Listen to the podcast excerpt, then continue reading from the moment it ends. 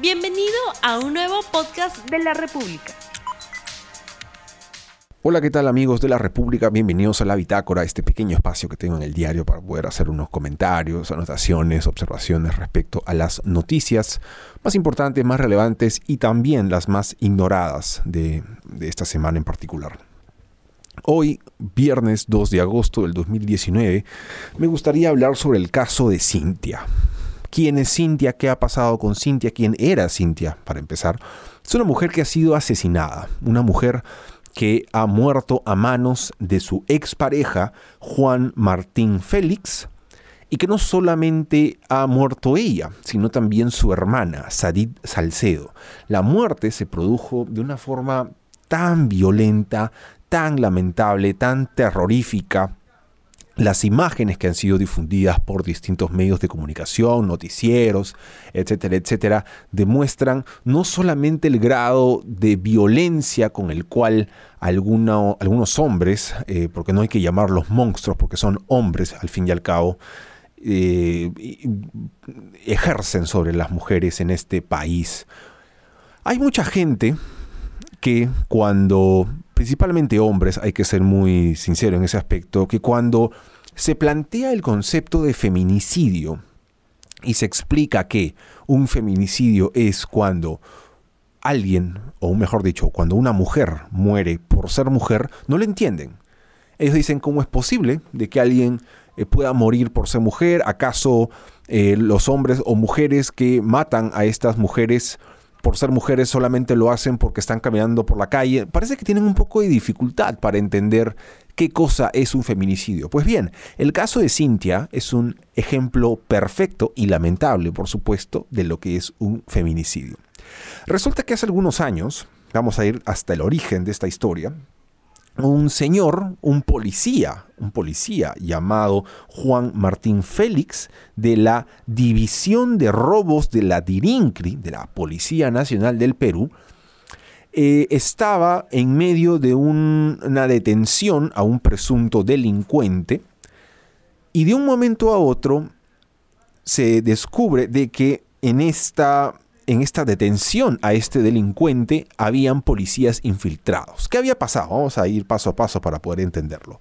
Resulta que este delincuente al que detuvieron por X delitos que se le imputaban, el hermano de este detenido dijo que estaba siendo chantajeado por policías, le pedían 10 mil soles a cambio de liberarlo. Cuando el hermano de este detenido acude a la policía para denunciar este delito, los policías dicen vamos a hacer un operativo para descubrir si esto es verdadero, si esto es falso y evidentemente también para descubrir a las personas involucradas. Pues bien, el operativo se llevó a cabo y uno de los policías detenidos, porque en efecto estaba siendo chantajeado por 10 mil soles, era este señor Juan Martín Félix. Juan Martín tuvo que pasar por prisión preventiva debido a este chantaje por el cual fue descubierto. En medio de este proceso de eh, detención, su pareja, Cintia Paola Oblitas, lo iba a visitar, lo iba a llevarle víveres, lo iba a llevarle medicamentos, alimentos, dinero, a pesar del poco dinero que tenía, porque no era una persona muy acaudalada, que digamos, pero a pesar de todos los contratiempos, Cintia estuvo allí para apoyar a Juan Martín Félix, quien se había separado hace algún tiempo de su esposa y bueno, Cintia era una madre soltera que intentaba rehacer su vida.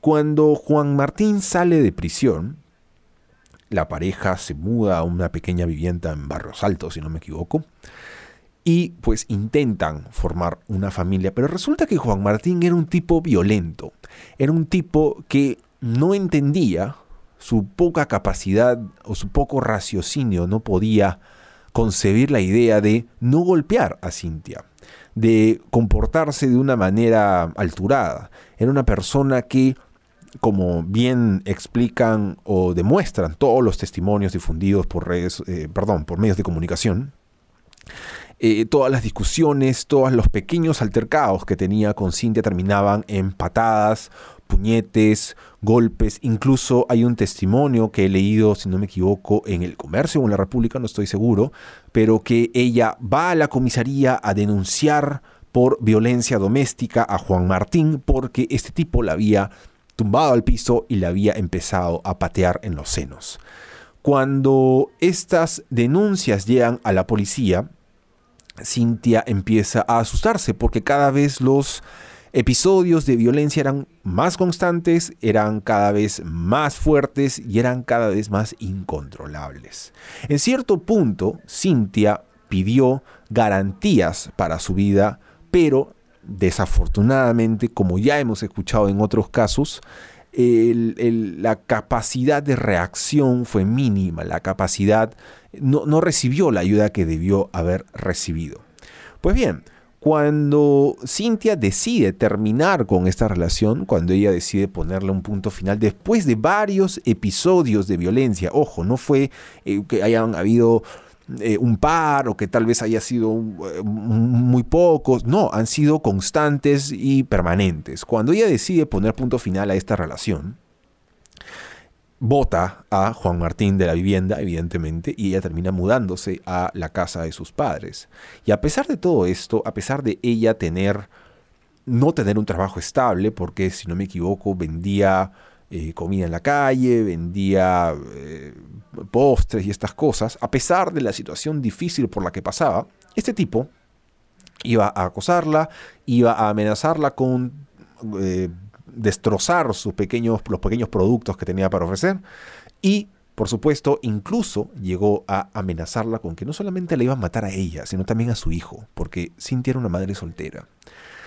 Al final, evidentemente, las medidas de prevención, las, medidas por, seguridad de su vida que pidió en las comisarías no sirvieron de nada, porque eh, hace algunos días, más o menos en la última semana de julio, Juan Martín llegó al negocio que tenía Cintia con sus hermanas, sacó una pistola y le disparó varios tiros por la espalda. Y eso no es todo. Las imágenes, que han sido muy difundidas por todos los noticieros del país, incluso he visto, si no me equivoco, una que otra en medios internacionales, demuestran que este sujeto no solo mató, la mató a ella, sino también a la hermana. La hermana tenía cuatro años más que ella, se llamaba Sadit Salcedo, y su único delito, entre comillas, por así decirlo, fue apoyar a su hermana cada vez que este tipo venía y la golpeaba. Su único delito fue escuchar a su hermana y decirle que se aleje de él. Su único delito fue estar esa noche que este tipo perdió el control total de su de la pequeña humanidad que le quedaba y estar en, esta, en este local comercial que, en el que trabajaban todas juntas y también fue asesinada. ¿Por qué? ¿Por qué, ¿Por qué golpeaba Juan Martín a Cintia? ¿Por qué Juan Martín la amenazaba con matarla? ¿Por qué incluso llegó a amenazar a su hijo? ¿Por qué la buscaba en los lugares en los que ella trabajaba? ¿Por qué terminó metiéndole varios disparos por la espalda? ¿Por qué terminó matando a la hermana? ¿Por qué en este momento está prófugo de la justicia? ¿Cómo es posible que un integrante o un, ex miembro, perdón, porque ya no es, eh, forma parte de la Policía Nacional del Perú, ¿cómo es posible que todo esto haya sucedido? ¿Cuál es el detonante? ¿Por qué Juan Martín mató a dos mujeres y terminó como prófugo de la justicia luego de haber servido por varios años en la división de robos en Andirincri? La respuesta, por increíble que pueda parecer, es que Cintia no quería volver con él. Cintia no quería retomar la relación. Cintia había entendido que este tipo era violento, que este tipo no la respetaba, que no la iba a respetar, que no iba a cambiar, que no iba incluso a, a, moderarse frente al, al hijo que tenía. Por eso es que este sujeto sacó una pistola y las mató a las dos. Ustedes Entren a internet, entren a los buscadores, busquen el caso de Cintia Paola Oblita Jiménez y van a ver todos los detalles de este feminicidio. Porque Cintia ha muerto por ser mujer. Ha muerto porque no quería volver con este tipo. Ha muerto porque este miserable no pudo entender o eh, saber lo que es un no. Así que todos aquellos hombres y mujeres también que no logran entender el concepto de feminicidio, las mujeres que mueren por ser mujeres. Aquí hay un gran ejemplo, el ejemplo de Cintia Paola Oblita Jiménez. Algo con lo que quiero terminar este episodio, esta, este capítulo de la bitácora es eh, estuve buscando un poco, indagando, quería saber cómo eran las redes sociales de Cintia Paola Oblitas. Y resulta que descubrí dos cuentas en Facebook. Si entran en este momento a Facebook y ponen el nombre Cintia Paola Olita Jiménez, van a encontrar una cuenta que tiene varias fotos en las que las vemos ahí, incluso saliendo del cine, en una sala de una casa, y van a encontrar otra cuenta que sospechosamente tiene muy pocos amigos y muy pocas fotos. Pues resulta que ese Facebook que levanta muchas sospechas es una cuenta falsa que este tipo utilizaba para hablar con los familiares de Cintia y con los amigos de Cintia para sacar información. Porque la obsesión de este miserable llegó a tal punto de sustituir su identidad en redes con tal de saber qué hacía, dónde iba, con quiénes hablaba, con quiénes no hablaba.